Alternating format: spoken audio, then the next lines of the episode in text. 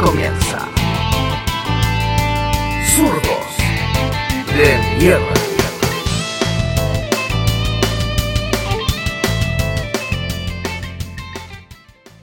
Hola a todos los habitantes de este país y del mundo. Estamos nuevamente con ustedes aquí en este cuarto programa de Zurdos de Mierda. Tenemos harto que hablar. Esta semana también ha estado muy movida, pero como ustedes saben, yo no estoy sola. Así es que voy a dar un fuerte y cálido saludo porque a mi izquierda tengo a Vasco. Hola Vasquito, ¿cómo estás? Hola Nacha, ¿cómo estás? Saludos a todos. Bien, Eh, un gusto de nuevo estar acá. Sí, el, el gusto es todo mío. El placer es todo mío. Eh, he tenido.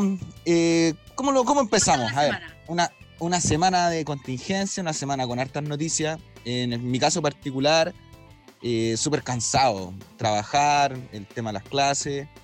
eh, eh, llego súper agotado, me cuesta hasta pensar. Pero, pero bien, pues siempre tenemos harto que hablar. Es lo que nos eh, pasa a todos los chilenos, en todo caso, estamos todos cansados. En este país se Claro, trabaja y- mucho y se y- gana poco.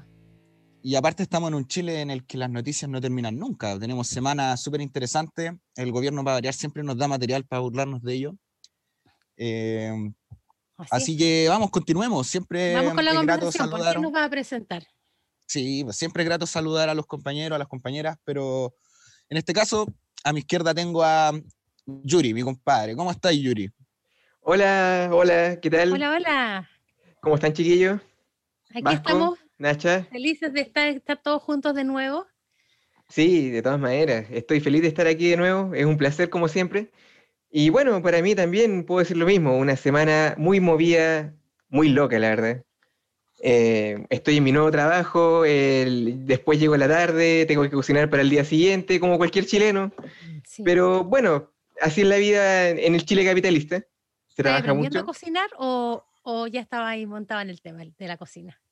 Eh, la verdad es que mm, sigo aprendiendo siempre, pero lo básico ya lo sé cocinar, pero claro, siempre se aprenden, me gusta experimentar. Y nada, po, eh, en realidad cocino lo básico para el día siguiente, como cualquier trabajador, nomás que siga su comida. Sí. Pero bueno, en- respecto al tema de la contingencia, ha sido igual una semana interesante. En realidad no, no puedo... Sí, ¿no? Y el gobierno siempre dando motivos y para con harta rabia también, ¿ah? Porque los camioneros nos dejaron hasta la tusa. Sí, es que de todas maneras es una risa sarcástica y casi irónica, así que... Pero bueno, eh, aquí estamos y vamos a ahondar ahora en, el- en los temas. Eh, voy a presentar al compañero a mi izquierda, Alfonseca. Ahí que Hola, nos miren. hola. Hola compañera Nacha, hola compañeros, ¿cómo están? Aquí estamos esperándolo. Eh, pucha, ha sido una semana súper agotadora, más que nada en el aspecto mental, por todas las cosas que están pasando. Chile no nos, no nos ayuda mucho para que tengamos una salud mental estable.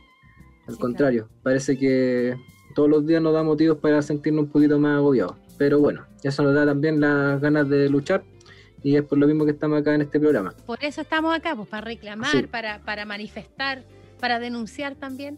Sí, pues lo ¿No único que lo pasan, los únicos que lo pasan bien son los, los enemigos de los trabajadores que ahí salen ahí a bailar con chiquilla a la carretera, pero bueno, los protegen los pagos y el gobierno.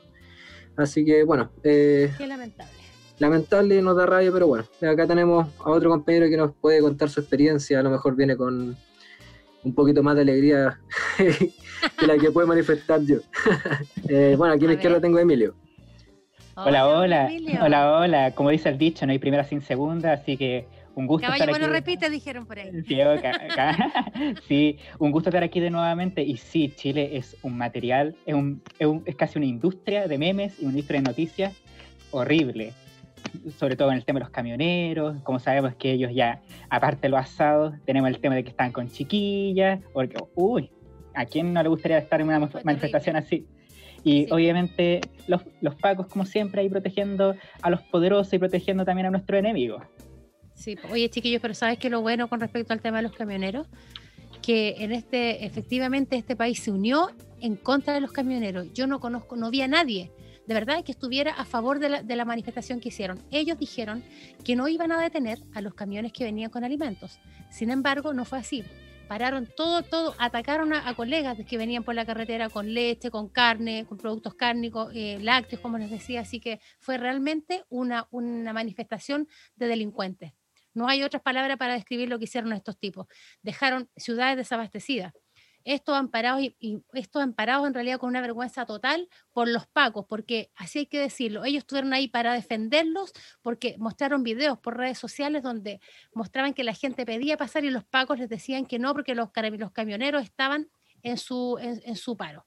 Entonces, esto de verdad ya es una vergüenza, esto no tiene, de verdad no tiene nombre, esta cuestión hay que cambiarla y no sé, yo creo que para eso también tenemos que cambiar, sacar el gremio de camioneros definitivamente para el tren para Chile, como lo hablamos la semana pasada, y el gremio de los pacos renovarlo, porque eso ya está chacreado y con eso ya no hay, ningún, no, no hay nada que rescatar de ahí.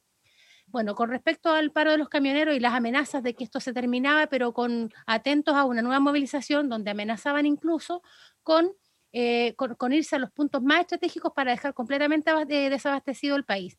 Quiero eh, en realidad preguntar quién por ahí quiere partir con, dándome una, pequeña opinión con respecto. Josequita, de los camioneros. Eh, sí, Nacha, mira, eh, como tú comentaste y lo dijo igual Emilio, eh, bueno, yo discrepo, a nosotros no nos gustan las marchas con este tipo de manifestaciones, por el contrario, nosotros vamos a luchar por nuestros derechos, no va a pasarlo bien y por lo mismo es que nuestras manifestaciones terminan con detenidos, con compañeros y compañeras golpeadas, con gente mutilada, con, con pérdida de visión y muertos, que eso no lo podemos dejar de lado. Eh, como tú decías, desabastecieron ciudades completamente, y eso, ¿qué te habla? En época de pandemia que efectivamente son unos terroristas que imponen el, el terror a la gente, donde levantan reivindicaciones que no son de los conductores de camiones, sino que de los dueños de camiones y latifundistas, porque fueron ellos los que levantaron este paro, amparados por el gobierno y los carabineros. Eh, con carabineros donde hay fotos que estuvieron comiendo asado junto a ellos, que es chistoso.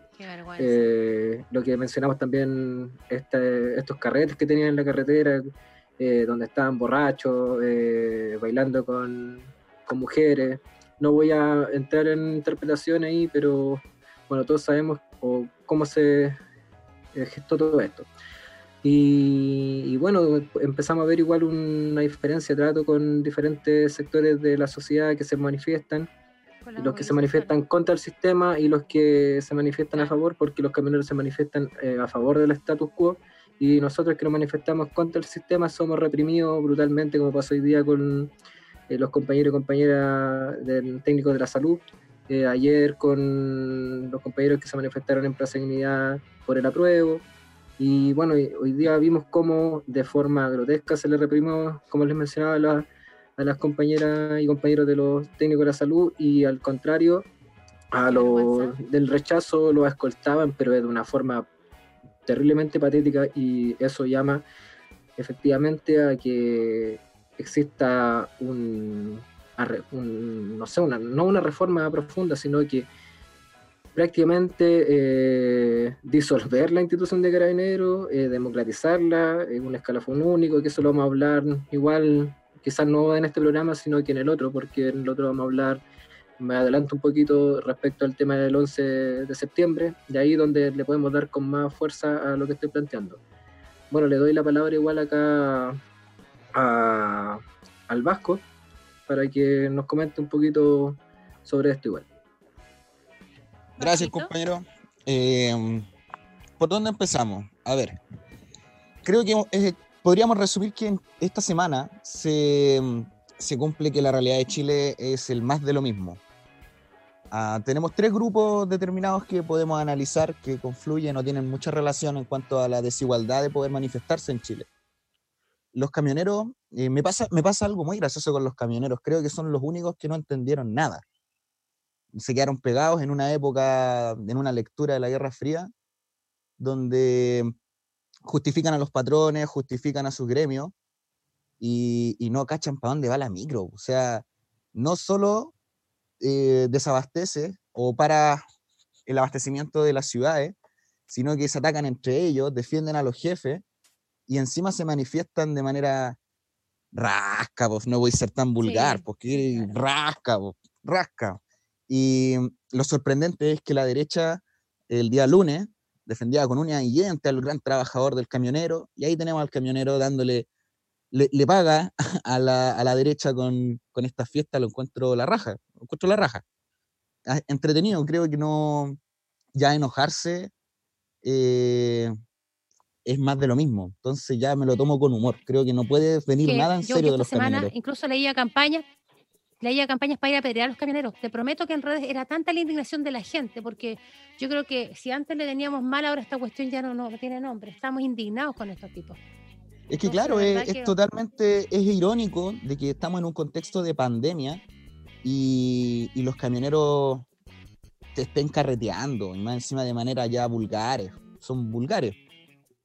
Yo creo que ahí también en, en, esta, en estos carretes de los camioneros faltó Miguelito, po, para que fuera un Morante con compañía versión 2.0 Camion Edition.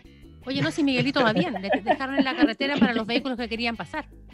Mira, A propósito, el otro tipo, Miguelito, ellos mismos los tiraron para que impedir el paso a los transportes. Oye, murió un camionero que se quiso eh, anteponer al paso de un camión. Y creo que también se tiró Miguelito, pero no murió porque pasó por debajo. Oye, ese gracioso. Ese humor tan Es- oscuro. esa esa no la vi venir. Eso no lo vi venir. Bueno, continuando, continuando compañeros, eh, claro, el resguardo que presta Carabineros a estos grupos, que claramente son palanqueados por la derecha, eh, los camioneros tienen una historicidad de complicidad con la derecha en Chile, siempre con la amenaza del desabastecer. Eh, yo no sé si se acuerdan ustedes, pero cuando hacemos los debates o conversamos un poco del, del 11 de septiembre del 73, uno de los grandes argumentos era el desabastecimiento en el que la UP tenía a Chile. Eh, el único, de nuevo Chile es un, un ejemplo de que se puede abastecer a Chile en una semana. O sea, hablan de un país en crisis, hacen un golpe y ahora todo funciona, todo el mercado eh, renace, se abren las bodegas, aparecen comidas que no tenía idea que existían. Entonces, el tema de desabastecer, ocultar, generar un mercado negro, es una crisis que hicieron ellos, que prepararon ellos. Y ahora la intención no sé si era la misma, pero como les digo, los camioneros no aprendieron nada, no, no entienden nada. Y su forma de presión es patética y a la vez ya chistosa. Es que en serio no, no se me... No, no puedo tomar en serio a estos tipos. En serio que no. Así que me da lo mismo. Pero en todo caso será verdad, pero dicen que, el- que el- los dos tercios no adhirieron. Es muy posible, ¿eh? es muy posible. Quizás más. Sí. O sea, fueron, fueron Pero- lo- lo- lo- los dueños de camiones, los poderosos, los que tienen mu- flota de camiones, porque no es el dueño del camión el que estaba ahí. Fueron flota, de hecho, yo veía en las noticias Transportes Alvarado, que tiene decenas de camiones ahí. Entonces estaban parados. No, no, esta cuestión ya no. Claro, Es, entonces es de, final es de los tenemos- grandes grupos económicos de lo- del transporte. Y tenemos estos tres grupos que son palanqueados políticamente por la derecha. Los camioneros, carabineros, defendiendo a carabineros y a la gente que se manifiesta por el rechazo. Y la gente del rechazo, que son eh, el 50% tal vez son personas que tienen una idea muy equivocada y muy desinformada de la realidad tanto constitucional como económica o social. Y la otra de estos tipos que se predisponen, que salen con el ánimo de, de encontrar violencia o, o esperan que exista la violencia y salen con casco y salen con palo y salen con escudo. Hablamos de que estos tipos sí planean o, o esperan que haya un conflicto.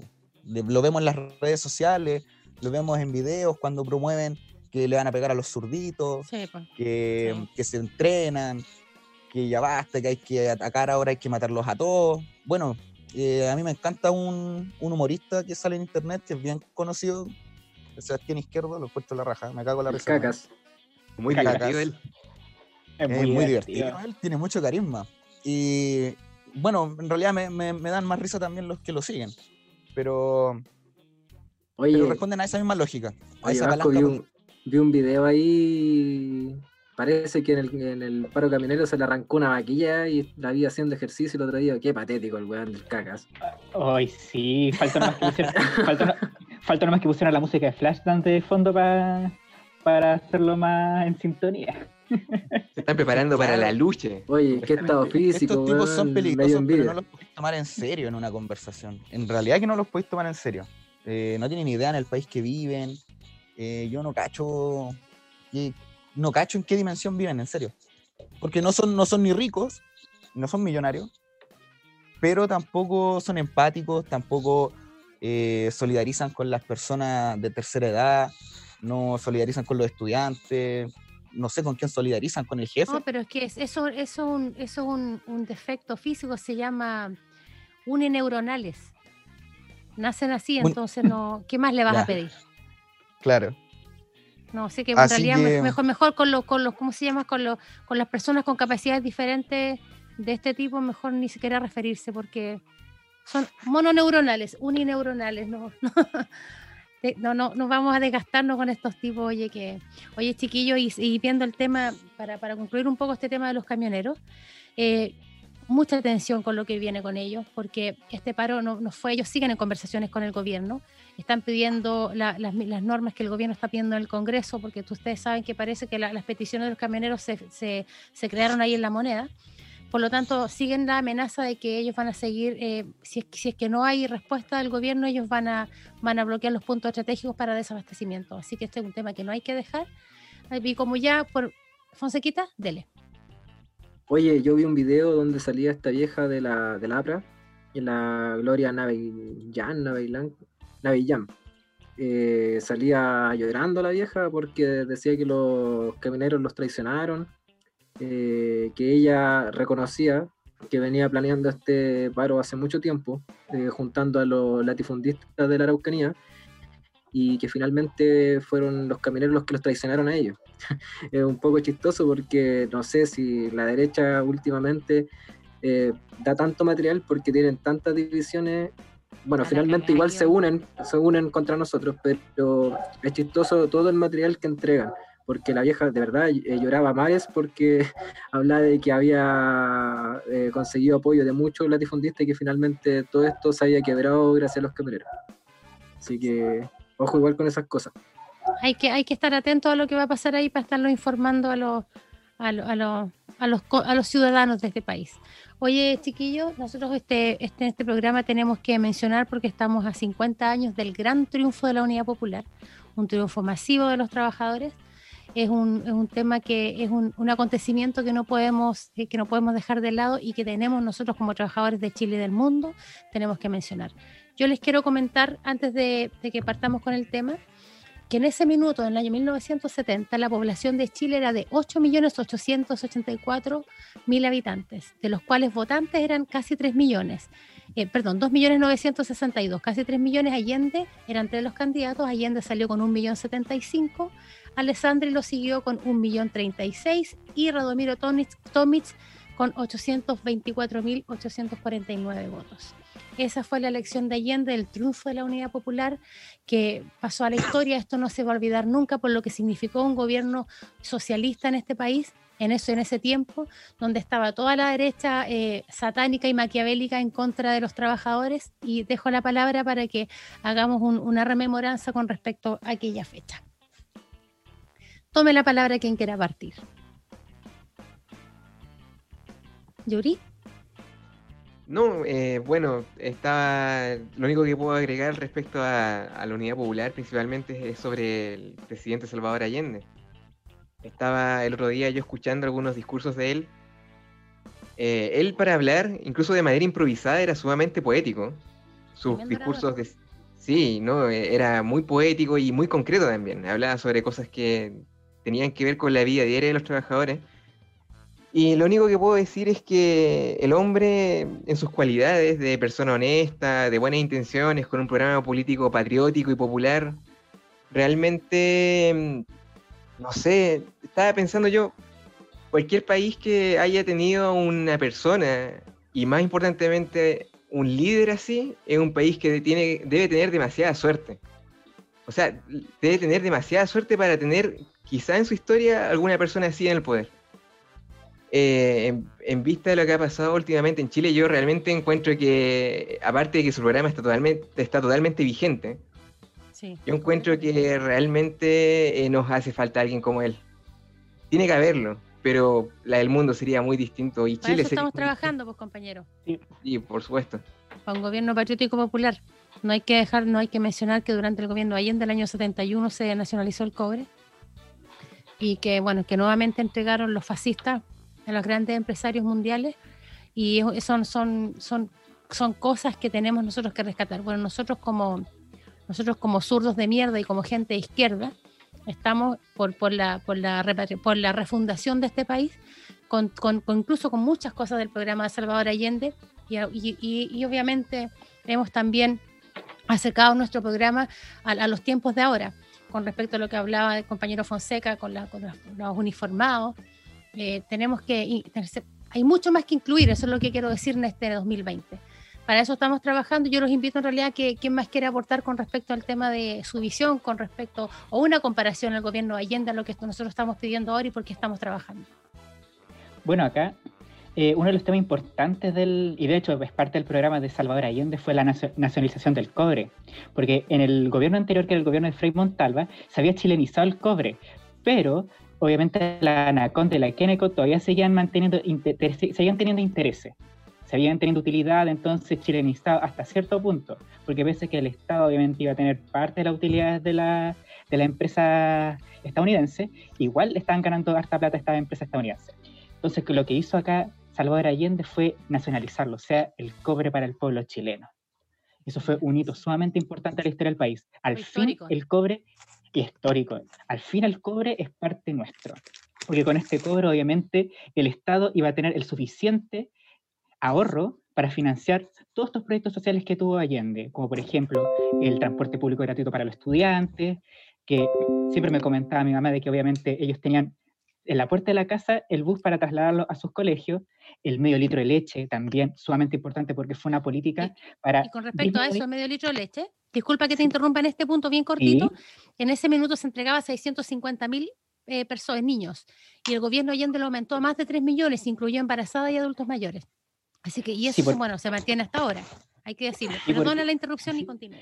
Sí, no, no, se preocupe. Lo que pasa es que esa igual fue una política que de la disminución de la desnutrición infantil que ya venía desde los años 50, pero obviamente con Allende se trató ya de erradicar de raíz la desnutrición infantil. Y bueno, de otros proyectos también que es también parte de nuestros programas es el de las tres áreas de la propiedad, donde acá Allende postulaba que existían obviamente tres áreas para obviamente desarrollar lo que son las fuerzas productivas del país. Tenemos, por ejemplo, el área estatal, que obviamente es nacionalizar, o en este caso también estatizar, lo que son los sectores estratégicos. Ahí está la industria, las grandes industrias, y también lo que era la papelera. Y que obviamente eso también fue un enlace de lo que fue las manifestaciones del paro camionero del 72. Tenemos la, la propiedad mixta, que obviamente es la mezcla de los capitales chilenos, en este caso estatales, con privados, extranjeros y privados. O sea, eso se mantiene. Entonces, con eso también se trataba también de sacar al, país del atraso, porque nuestro sistema obviamente era un, país totalmente atrasado. De hecho, de, partida de la tierra todavía seguía teniendo herencia colonial, seguía habiendo estas contradicciones entre lo que era el patrón con el peón, el latifundio todavía seguía, y, y el modelo desarrollista ya está entrando en agua desde la época de los radicales. Entonces, hacía falta desarrollar este país para obviamente garantizar una soberanía en el país, soberanía nacional.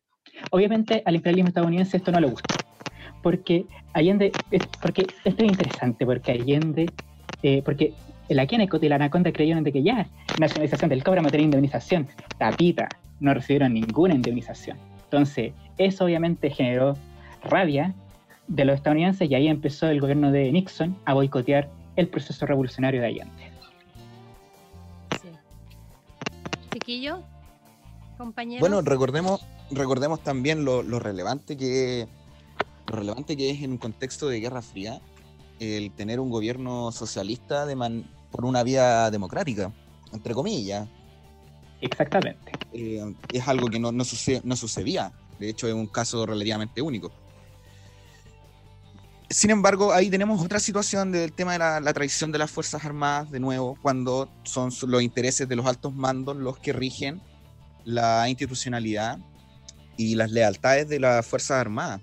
En Chile, en Chile en general, en, la historia, las Fuerzas Armadas han funcionado más como un agente eh, que practica las políticas imperialistas y los intereses de las oligarquías, desde las élites, la oligarquía, hasta finalmente las dictaduras. Chile está marcado por el abuso, eh, las matanzas en los tiempos de la cuestión social, la pacificación de la Araucanía, que de pacificación no tuvo nada, eh, etcétera. Hablamos de, un país construido con sangre producto de los abusos. Y ya basta, basta, basta de eso. Bueno, y estamos justamente nosotros luchando para ello. Eh, ¿Qué puedes contarnos de, de tu opinión al respecto, Nacha? Mira, yo viví bien de cerca todo ese tema porque mi madre era, trabajaba en el Congreso. Entonces, la experiencia personal fue bastante eh, cercana con respecto al gobierno de la Unidad Popular. Mi papá eh, trabajó en la empresa donde se, donde trabajaban, donde estaban los, ¿cómo se llamaban? Los procesadores de la leche. Se llamaba Soleche en esa época la empresa que hacía, que hacía la leche para los colegios, la distribución para todo Chile. Entonces la experiencia con la Unidad Popular fue muy cercana. Me contaba mi madre, esto yo se los quería contar también, me contaba mi madre que incluso la relación del presidente, a él le cargaba que le dijeran presidente, él quería que le dijeran compañero. Entonces él llegaba al Congreso y, se le recibía con buenos días compañero buenos días compañera. Ese era el trato que había entre ellos. Había, él tenía mucha, mucha interés en que la gente se educara, era muy, muy accesible los libros. Lo, bueno, yo ahí también veo la diferencia y les quería preguntar también, ¿por qué, ¿por qué en esa época la gente era tan politizada a diferencia de la época que estamos ahora, que estamos en el año 2020? Fonsequita. Eh, bueno, eh, Nacha, mira, lo que quería aportar respecto de eso es que precisamente el gobierno del compañero Salvador Allende y de la Unidad Popular eh, se da en el marco de un proceso de madurez del movimiento obrero de prácticamente un siglo, ¿ya? Todo lo que se venía construyendo eh, esencialmente del movimiento obrero de los primeros, eh, las primeras décadas de, del siglo pasado, eh, se materializó en ese gobierno popular, patriótico popular, como dijo acá Yuri. Eh, se vivieron muchas experiencias durante esa época y también muchas matanzas, como habló el Vasco, ¿ya?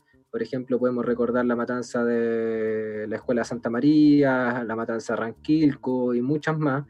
La huelga La Chaucha, que por ejemplo se asemeja a la revuelta popular de octubre. Entonces, todo eso son experiencias de lucha que finalmente eh, dieron eh, la respuesta o se materializaron, mejor dicho, en el gobierno de la Unidad Popular. ¿ya?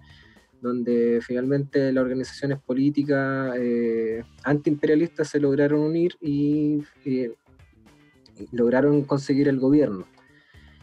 Y bueno, eh, este gobierno eh, plantea muchas cosas que hoy día eh, seguimos luchando.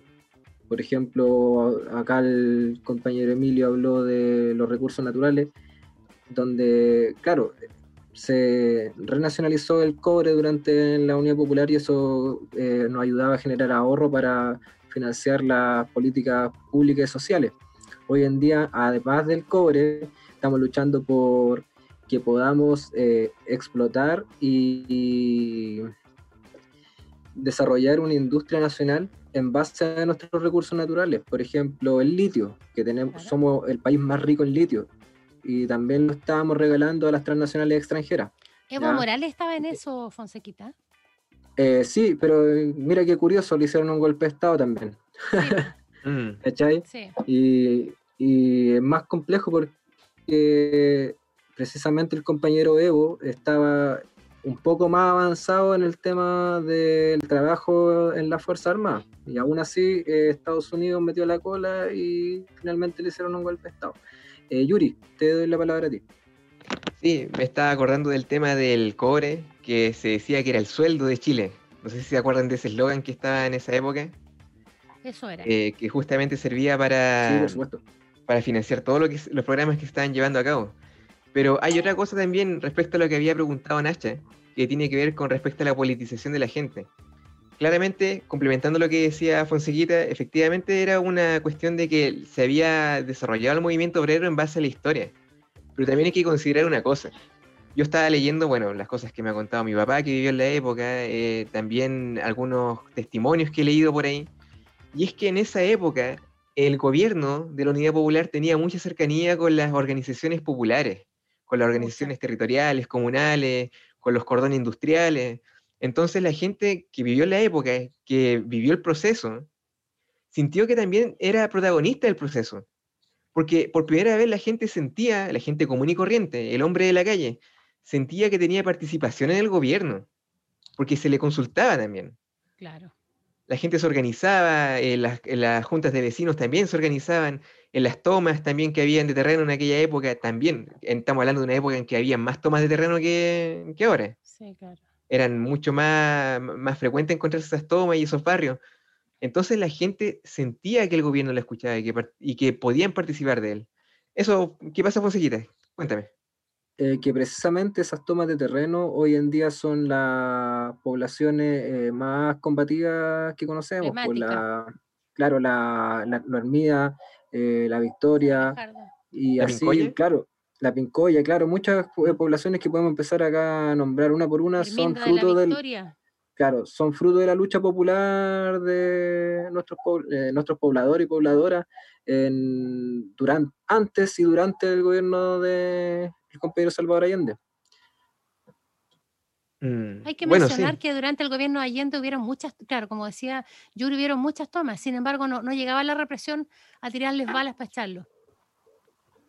Así que siempre el gobierno, el gobierno de la Unidad Popular estuvo llano y, y- y para, para resolver todos los problemas habitacionales dentro de las posibilidades que había en el gobierno. Eh, bueno, por, por supuesto, yo creo que el, el sueldo de Chile, como lo mencionaba en el cobre, daba para eso y mucho más. La importancia de ahí para, disculpa. para nacionalizar el cobre. Sí, el, el guanaco funcionaba para apoyar a apagar incendios, no para ir a reprimir al pueblo en esa época. Mira, mira, Mm, qué buena sí. No, y también, para acotar, también el programa popular de Allende también se enfocó también en, en dar reconocimiento, pero también desarrollar al pueblo mapuche con la ley indígena del año 72, que Claro. fue un proyecto sumamente importante porque acá se preocupó Allende de que se restituyeran las tierras que obviamente habían sido usurpadas en la ocupación de la Araucanía, como acá mencionó eh, Vasco, y también que permitiera el desarrollo económico de los mapuches, porque recordemos que durante toda la historia los mapuches han sido el pueblo más, más obviamente no tomado en cuenta ¿no? hasta la actualidad. Entonces acá se le dio este reconocimiento a Allende, y que obviamente después con la dictadura, con el golpe de Estado, la dictadura, obviamente los indígenas siguieron siendo obviamente reprimidos, aislados, y ojo, eh, y pese a que obviamente en la Araucanía, durante el plebiscito, obviamente tuvo alto porcentaje, obviamente, de gente que votó por el sí. Igual hay que ver el contexto también que a estos pueblos, porque y de partida más encima eh, a Pinochet lo habían nombrado, no me acuerdo, parece que era un lonco, no sé, no me acuerdo, pero sí. sí, pero obviamente con la pistola detrás. Un- Eso uno, uno nunca sabe, po. Pero Oye, eso- Emilio, sí, Oye, Emilio, eh, mira, me, me- escuchando tus palabras, eh, estaba pensando en una suerte de paralelismo. ujú, Eh, hay, hay, una, hay un símil entre lo que pasó con el tema de los mapuches hacia fines del siglo XIX y lo que pasó con las poblaciones o el sector popular, en- principalmente en, la- en las ciudades más importantes de Santiago, cuando se dan los sectores de resistencia en las periferias. Eh, me refiero a que el mapuche, como símbolo en la independencia, eh, en el contexto de la lucha contra los españoles, el mapuche era un símbolo de lucha. Era un símbolo de identidad, era un símbolo de, de, de- de guerrilla, si se quiere, en ese tiempo, en ese entonces, hay que leerlo en ese código. Y sucede de que cuando se empieza a expandir el- la institucionalidad chilena y empezamos a integrar a los grupos oligarcas ya hacia fines del siglo XIX, hay una suerte como de cambio de imagen, se demoniza al mapuche, ya no es el mapuche guerrero, sino el mapuche borracho, el mapuche conflictivo, y, empieza este programa de la pacificación de la Araucanía sin más interés que el robo de tierras y la compra ilegal de estas, de parte de privados hacia el Estado chileno, donde parte quizás la deuda moderna de Chile, o, sea, la deuda como sociedad moderna que tenemos con los mapuches, posterior a la colonización. Y hago el paralelismo de que los sectores populares, como ustedes decían, tenían una participación política súper activa eh, la primera mitad del siglo XX, y esto se destruye con la dictadura. Destruimos la imagen de- del, gru- del grupo popular participando activamente de la política y se le silencia.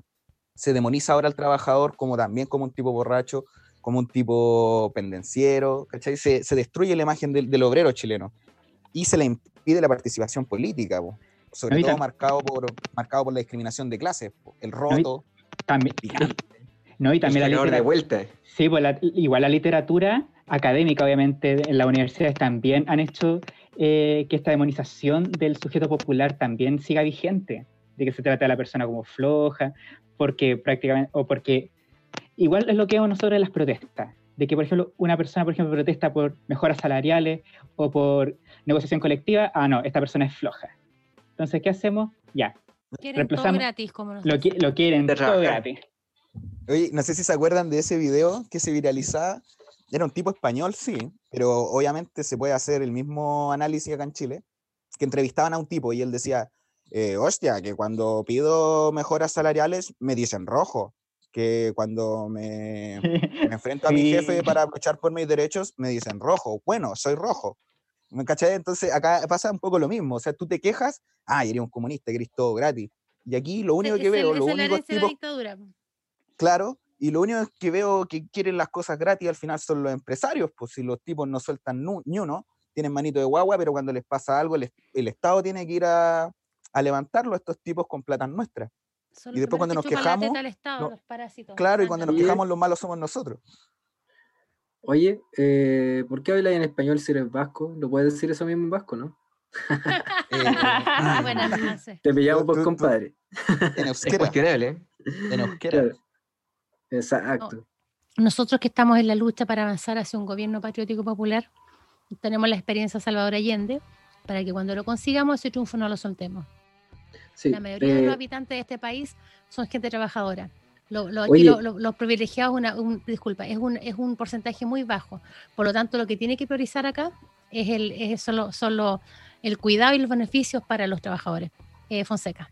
Ya, eh, mira, lo que pasa es que igual estábamos hablando de pre- precisamente la politización que tenía las masas Sí, populares en esa época. Estamos, por ejemplo, podem- podemos hacer una crítica a, a la organización más grande de trabajadores. En esa época, eh, la CUT tenía un programa eh, de lucha política, tenía un programa de sociedad.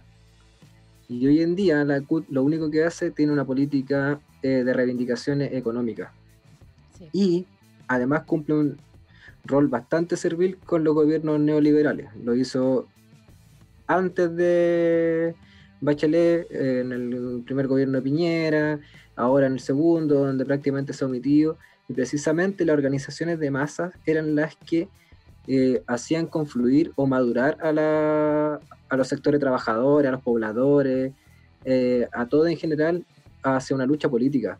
Y eso es lo que obviamente ayudó a que finalmente se consiguiera el gobierno de la Unidad Popular. ¿ya? Entonces eso igual eh, hay que hablarlo y denunciar también hoy día el carácter que cumplen muchas organizaciones de frentes de masa. Sí, es tremendo. Sí, es tremendo. O sea, bueno, podemos decir que la CUT era una organización completamente distinta en aquella época. Sí, creo que ni siquiera el nombre es el mismo. Creo que era una, antiguamente era Central Única de Trabajadores y hoy es Central Unitaria. O me corrigen, parece que al revés. Sí, Está bien, exactamente. claro. Eh, resulta que en esa época efectivamente la CUT eh, apuntaba, pongámoslo, digámoslo dir- directamente, apuntaba al socialismo. ¿Ya? O sea, eh, su programa prácticamente era el programa de la Unidad Popular. Y en cambio hoy en día la CUT, que supuestamente eh, eh, recibe la herencia de la antigua CUT de la, aquella época, ¿qué ha pasado en estos tiempos, por ejemplo, del- de, la, de la pandemia? Se ha omitido completamente, o sea, no está en ninguna parte, no se pronuncia. Cuando, por ejemplo, hemos tenido que sufrir el tema de la ley de la protección o la destrucción del empleo prácticamente. Yo que estuve también suspendido y estuve prácticamente tres meses sin trabajar, la CUT no dijo nada, no se omitió completamente, se olvidó completamente de, de su rol, se olvidó completamente de los trabajadores. Eso no puede seguir. La CUT solamente tiene el nombre de Central Única de Trabajadores. La CUT hay que, hay que eh, democratizarla, hay que acercarla nuevamente a las bases. Eso está claro, la CUT tampoco sirve, también un organismo de desecho. Y no, no, nada, nada de, nada de lo que está en estos tiempos es rescatable, creo yo. Este país hay que armarlo de nuevo, por eso insisto que hablamos de la refundación. Hasta, hasta esas organizaciones, hasta, es- hasta esos núcleos que se supone que son para, para, para agrupar a los trabajadores, están vendidos. Entonces tenemos claro que este país ya hay, hay, que, hay que cambiarlo todo. Eh, a ver, no sé si alguien me quiere, quiere aportarme, o si continúa el tema de la CUT. Emilio, ¿quería decir Eh, algo? Que-. Bueno, ya todos sabemos de que la CUD es un organismo que ya está, su- es casi una bella durmiente, ¿no? Una bella durmiente, falta nomás que venga algún príncipe encantado para poder despertarlo de algún, al- de algún problema. Porque para el estallido, sumamente dormido. De hecho, solamente ahí como que tímidamente se trató de acercar, pero ni eso. po. No, la, la Bárbara Figueroa se cuidó completamente de COVID. Sí. Ella estaba, ella estaba calladita en su casa, guardadita por el bicho, así que no, no, Oye, hizo, no ni- hizo nada, ni ninguna mención con los, con los contratos suspendidos ni con los despidos justificados. Ni durante la revuelta, pues lo único que uno esperaba en esa época acá era que el sector eh, del sujeto revolucionario que nosotros conocemos, que es la clase obrera, eh, convocara un paro nacional y no pasó nada, pues, ¿cachai? Entonces, como tú decís, Nacha, eh, hay que, mira, yo ocuparía otro concepto, disputar la dirección de esta orgánica y darle precisamente una política con carácter de clase, de nueva sociedad y apuntar hacia la toma del poder político. Yo quiero saludar a las organizaciones políticas que plantean eso, que plantean, por ejemplo, un programa muy similar al del gobierno de la Unidad Popular. De hecho, me plantean el gobierno patriótico popular y la refundación de Chile y quiero saludar abiertamente aquí en este espacio a los compañeros de UPA y del PCAP, ¿ya? que yo creo que son los que hoy en día tienen la película súper clara y la han tenido también bastante clara con lo que pasó durante el periodo que hoy día estamos discutiendo. Completamente, completamente de acuerdo. Vasquito, ¿estás por ahí? Sí, estaba pensando en lo que decía Fonseca. Eh, tengo sentimientos encontrados. Eh, creo que los argumentos son súper válidos, tanto los de Fonseca cuando dice disputar la dirección, tanto práctica como ideológica de la CUT, pero también creo que, no sé si de este grupo seré el más extremo, ah, pero creo que hay que refundar quizá una nueva institución. Así Claro. como exigimos la, la nueva, una nueva institución de carabineros, eh, la CUT tuvo su oportunidad de, de heredar, como decía el Yuri, eh, heredar eh, el camino ideológico que tenían antes. La Y decencia. claro, o sea, hablamos más allá incluso de lo político, hablamos también de lo moral. O sea, ¿cómo podéis dejar tirados a los trabajadores y, y siempre negociando hacia abajo, negociando en pro del, de, de las jefaturas, negociando en pro de los dueños de las empresas eh, y puros placebos para la gente? ¿Cómo es posible de que todavía estemos peleando por el, suel- el tema del sueldo mínimo y aparezca eh, un tipo del gobierno y te diga de que, de que con 300 lucas se puede vivir tranquilo? Eh, encuentro nefasto. Qué vergüenza, que qué vergüenza esa- esos, vergüenza. comentarios del ministro. Una persona sola puede vivir con nefastos. 300 lucas al mes. Qué Y No lo vimos venir después. Y lo peor de todo es que es recurrente, o sea, aparece Claro. una tipa, después te dice de que 3 millones de pesos un sueldo reguleque, eh, aparece después un Moreira hablando que, que espera que le quede un raspadito de olla. O sea, ¿qué queda para el trabajador? Encuentro que ese es una burla, es, es- es orinarse en la cara de los trabajadores. Oye, y el gran candidato de la derecha hoy en día, Lavín, que decía que las personas podían vivir diariamente con dos mil pesos, o sea, Ah, Oye, es el el candidato- desgraciado. La claro, recetaria, dio me acuerdo. receta, claro. Sí. Ah, bueno, es que él es socialdemócrata. po. Claro. A mí me hace Claro, mujer. y, y- y como dice Emilio, después dicen, no lo vimos venir.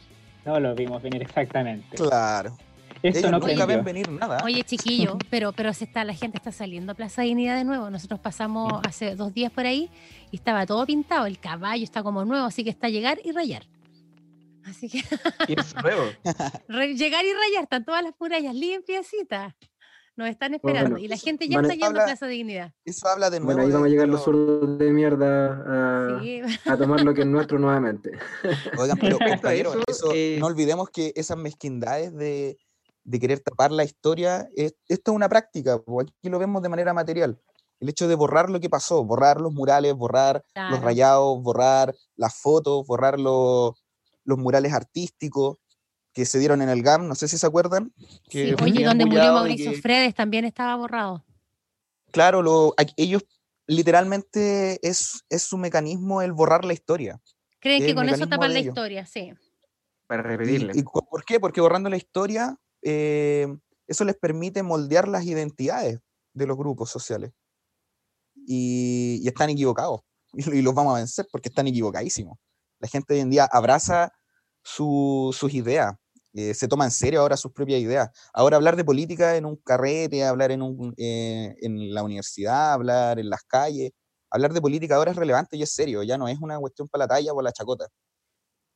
Cosa que los políticos en general, los gobiernos, sobre todo los de derecha, eh, se lo toman en serio. Se toman en serio que, que la gente esté tomando conciencia de, de su clase y se están tirando con todo.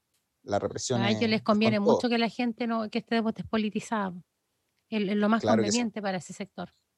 Claro que Mm. sí. O sea, si yo desarticulo eh, poblaciones que históricamente tenían mucha relevancia, tanto Claro. política como, como social, y que se resistieron a la dictadura, no olvidemos de que eh, poblaciones como la Legua resistieron casi una semana a la, a la intervención de, la- de las Fuerzas Armadas en la dictadura, y resistieron con uñas y dientes, y, y hoy en día, ¿qué pasa? El estigma de la drogadicción, internalizaron la droga, jamás lo han querido solucionar.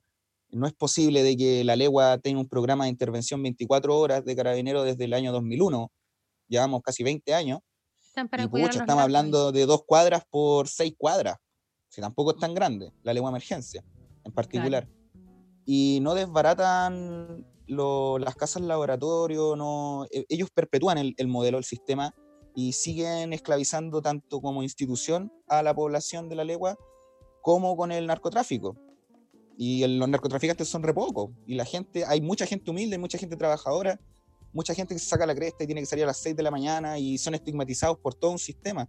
Oye, Para buscar Vasco, pega tienen que cambiar. pero acuérdate tienen que también los, los- los grandes narcos no creo que vivan en la legua. Yo creo que, que están de. No, de pues la las, las casas las tienen de laboratorio ahí. Claro. Ahí, la, Oye. ahí la mueven. De hecho, eh, salió una noticia de antes de ayer que pillaron una banda eh, de- integrada por carabineros.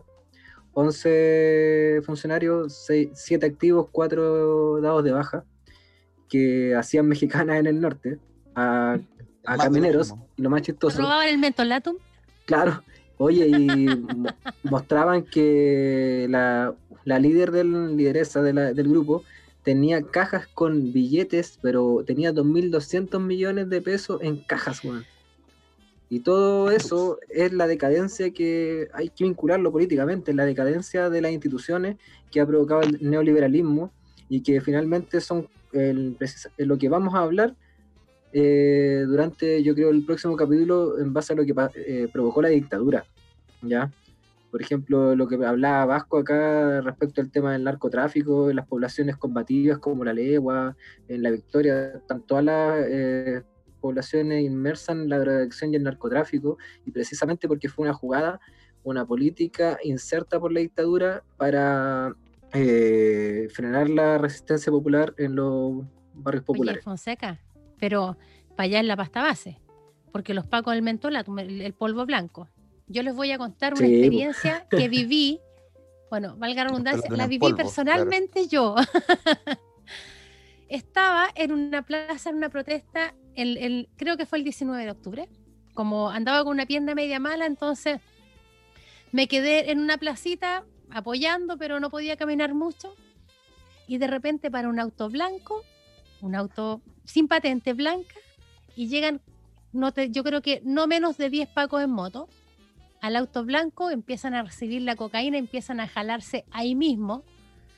Pesqué mi celular para grabar eso y vienen los, todos los, los 10 pacos en moto, me encerraron, me tiraron al suelo, me dijeron de todo menos que era bonita.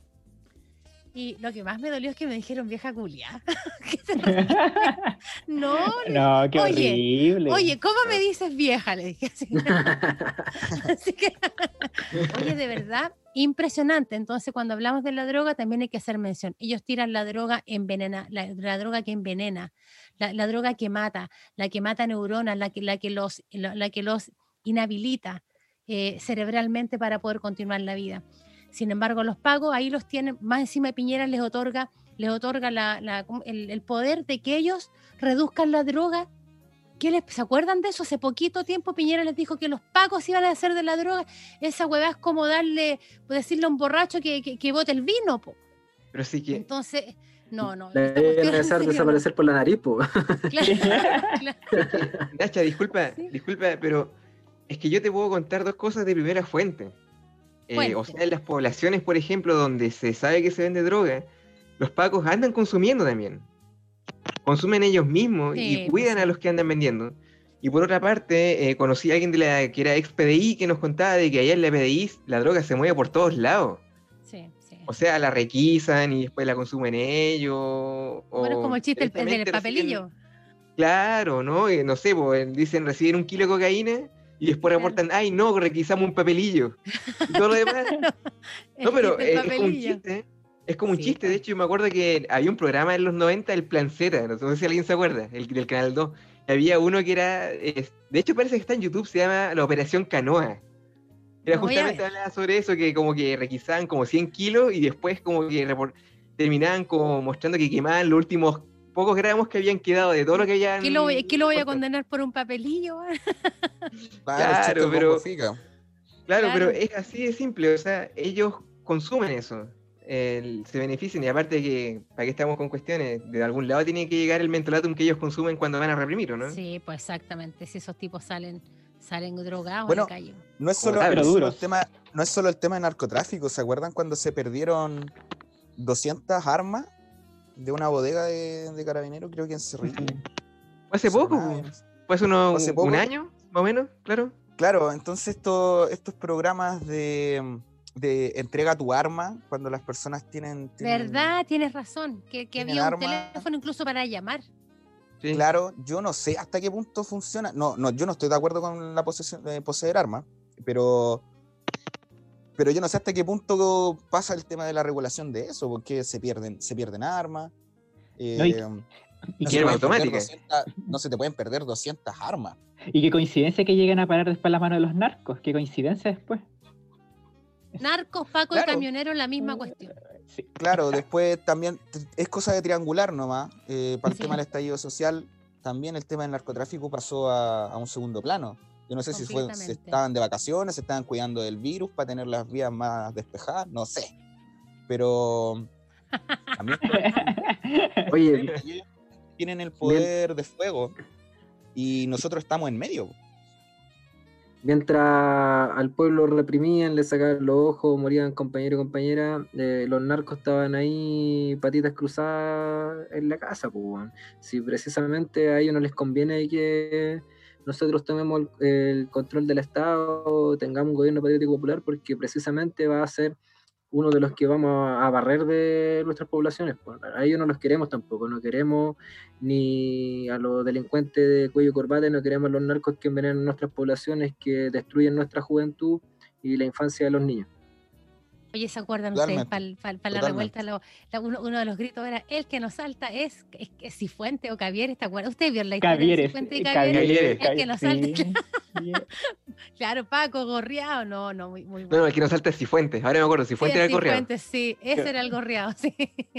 Qué entretenido, oye. Bueno, en todo sin, caso, sin que entrar, so- sin entrar en materia de, de discriminación de género, pero tengo entendido que igual se da mucho el tema de la infidelidad y las, las relaciones interpersonales entre funcionarios. Sí, pues, sí. Bueno, eso se da en todas partes, solo que ellos se supone que debieran dar el ejemplo. Claro, de hecho me acuerdo que cuando pasó ese escándalo, eh, salió contra Lorito, ustedes lo conocen, Sí, en, sí. un, en un tuit diciendo de que el- el- las personas que dan ese tipo de servicios públicos, de interés público, como los carabineros, tienen que mostrar integridad en su vida privada también. Y no podían estar en ese tipo de teleseries. No sé si se acuerdan. Sí, eh, bueno, lo que más se les criticó es el hecho de haber subido el video. Porque Oye, pero el video está todavía. Sí, por supuesto. Y al teniente lo mandaron por la séptima Eso, región. el video está, pero los personajes no están. Los mandaron Claro. quizás a dónde, a Ovalle, Al teniente lo mandaron a la séptima. a Coquimbo. a La. Serena. Ah, Ah, Bueno, sí, allá. Ojalá, Porque después publicaron hasta, hasta en la comisaría donde estaba trabajando. Ojalá que La algún día, teleserie, la de los pacos. y ojalá que algún día todos estos personajes los mandemos eh, de verdad a trabajar, eh, pero al servicio de- del pueblo ahí, aunque sea obligado. Oye, Ponerlo ahí chiquillo, a- no hay, no hay a picar paramilitar. no va a haber paramilitar, estoy tan triste. Estoy tan Oye. triste por no ver la weá parar en la tele. Nada, están ahí. ¿no? A nadie le importa la parada militar. Chuta, los milica- militares igual están alegres porque, chuta, El tener que único, día trabajar que, el ahí. único día que, que salen a la calle Sí, es el, El El 19. 9. Bueno, pero a lo mejor les gusta porque se ven lindos. O al menos Bueno, aquí-. No, porque los bonitos los ponen adelante y los feos atrás, igual que en la feria. Los bonitos Bueno, adelante y los feos atrás. Aquí Tú vemos te de pones, nuevo. disculpa, tú ves las marchas y salen los rubiecitos en las primeras filas. Después para, después para atrás va cambiando la tonalidad. Fíjense nomás, chiquillos. Sí, es así el, el, el tema de Sí, la paradoja. pero aquí en este caso se da el, el dicho, no eres feo, eres facho. Pero, pero también analicemos, analicemos que eh, esta es otra utilización que ha sido, entre comillas, beneficiosa de, de la de las autoridades, el tema del manejo de la pandemia, porque la, la excusa de que no va a haber parada es justamente para que la gente no se reúna. Pero en ningún momento se toca el tema de que es, quizás es posible de que exista un descontento de la población con las Fuerzas Armadas. Eso no es tema. Eso no existe. Esto es meramente por, el, por la pandemia, porque a Chile le encanta la parada militar. Y esa weá es mentira, nadie la ve. De hecho, ¿qué día cae? ¿Domingo? Estábamos todos jugando a la pelota o viendo un La única partido, hueá que sirve el 19 de septiembre es que es que estamos- nada más. Por lo único que Claro. estamos contentos es que porque es feriado. Porque Oye, no, no importa una mierda los uniformados. Ese día se celebra la gloria del ejército y la única gloria que ha tenido el ejército es precisamente algo que se conmemora hoy día, que fue la matanza del seguro obrero. Es la única hueá buena que han hecho, cuando se metieron a los nazis Ah, eh, un 5 de septiembre. La única La vez que única hicieron algo que ha hecho el beneficioso para el país. Bueno, en todo caso, como la próxima semana vamos a ahondar en el tema del golpe de Estado, también vamos a hacer un poco hincapié a, lo- a los soldados patriotas porque hubieron. Tal vez fueron, Sí, los- por fueron supuesto. menos, pero hubieron. No, y de los carabineros y de los carabineros también. De hecho, había uno también que De fue los pacos se dice, de los Sí. pacos. de los pacos, sí. No, que era ver, a carabinero. ver, Danilo, salta. Estoy entrando en sospecha.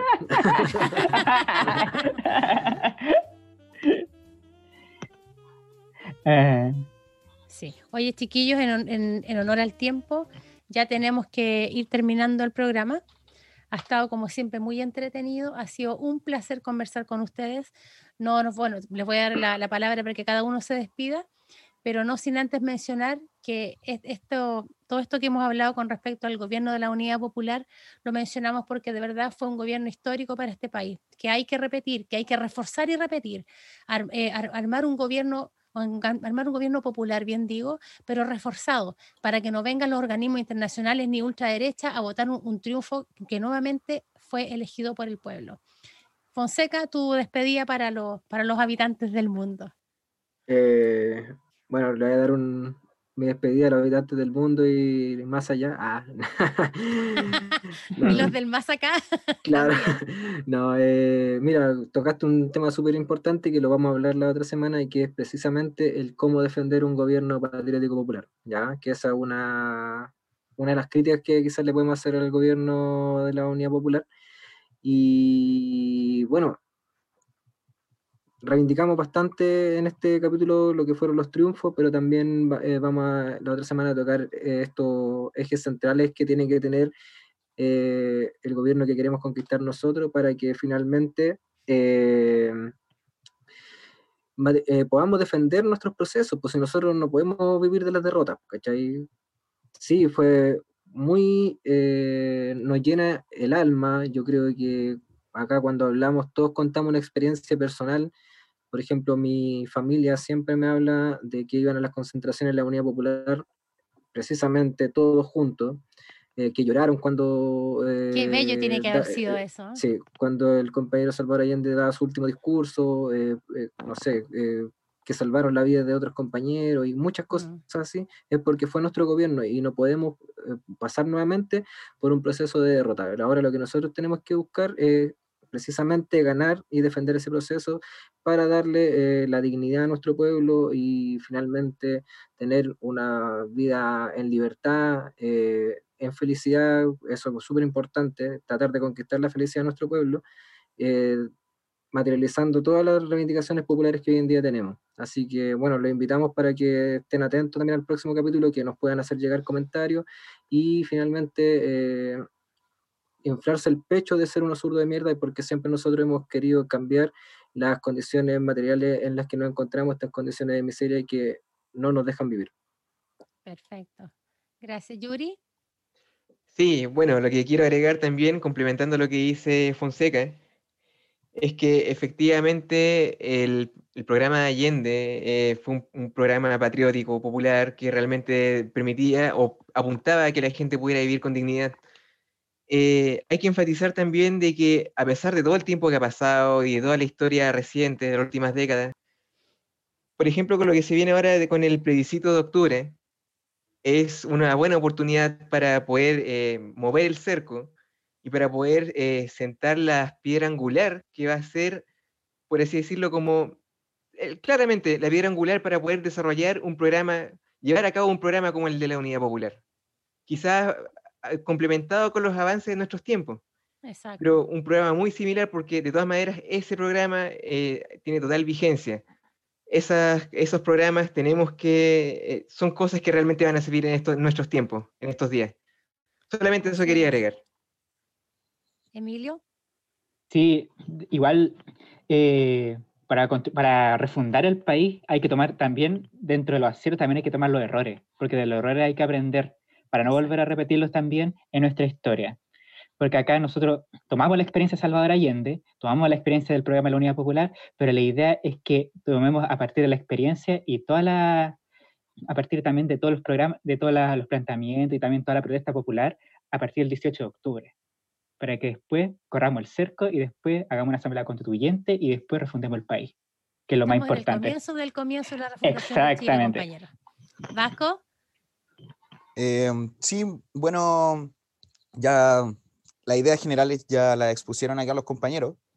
Eh, yo me voy a enfocar en que tenemos que recuperar nuestra, nuestra identidad como, como clase trabajadora, recordar de que la organización popular, la organización social, eh, el luchar por un, por un país patriótico y popular, eh, es tarea de todos. Y ya tenemos que cortar un poco con, cortarla con esta cuestión del estigma de los, de, quizás de los come guagua. Es, es chistoso, pero hay que cortarla con, con, con no observar de manera seria nuestra posición material en este, en este contexto, en nuestro país. Hay que tomarnos en serio nuestra participación política, hay que tomarnos en serio eh, la realidad miserable, como decía Fonseca, en la que vivimos, y hay que, hay que ser protagonistas, pues hay que actuar. Nuestra, lo más cercano que tenemos ahora el plebiscito que se acerca, eh, hay que votar, eh, Asamblea Constitucional, obviamente, y eh, no quedarnos ahí, o seguir organizados, seguir movilizándonos, eh, participando de las agrupaciones eh, vecinales, ojalá eh, adherirse a, a un grupo que, que realmente reivindique todo lo que hemos conversado en esta instancia. Un saludo a todos los trabajadores, a todas las trabajadoras. Eh, eh, un saludo a UPA, que como dijo Fonseca adelante, es el partido que está impulsando eh, la verdadera Está dirección que levantando las banderas, sí, correcto. Exacto. Así es Así que es. eso, saludo a, usted, a todos ustedes. Eh, quiero mencionar de que tuve un problema técnico en, en esta grabación. No Eh, se pido las disculpas correspondientes. Eh, la, la tecnología y yo, bueno, lo he dicho en otros capítulos, no, no, no nos llevamos muy bien.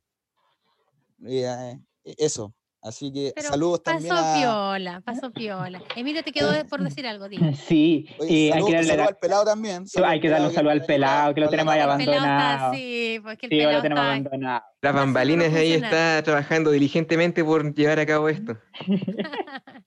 Saludos ahí Emilio, al compañero. Cortito, antes que nos despidamos. Sí, sí. En la, en el 25 de octubre tienen que, obviamente, ir a votar sin miedo, que la pandemia no sea un obstáculo para votar. El 25 de octubre apruebo Convención Constitucional sin ilusiones. Obviamente, es una palabra que a nosotros nos puede, puede o no gustar, pero a votar. No, sí, la- lo- los cambios te- van a venir y están por Sí. venir. Yo quiero eh, pedirle a, lo- a nuestros, a nuestros fieles auditores que nos sigan en redes. Tenemos Spotify, tenemos Facebook y tenemos YouTube. Así que déjenos sus comentarios, compartan nuestras conversaciones. Nosotros queremos llegar a la mayor cantidad de compañeros y compañeras posible, porque lo que queremos es lograr un... Bueno, eh, todo, todo esto en realidad se inició porque nosotros estamos en una campaña de la prueba, pero súper fuerte. Y cl- claramente hacemos, eh, hablamos de historia, de contingencia nacional, porque es un programa en vivo que se da para todos ustedes, pero nuestro, nuestro, eh, Nuestra finalidad es que el 25 de octubre tengamos un tremendo triunfo.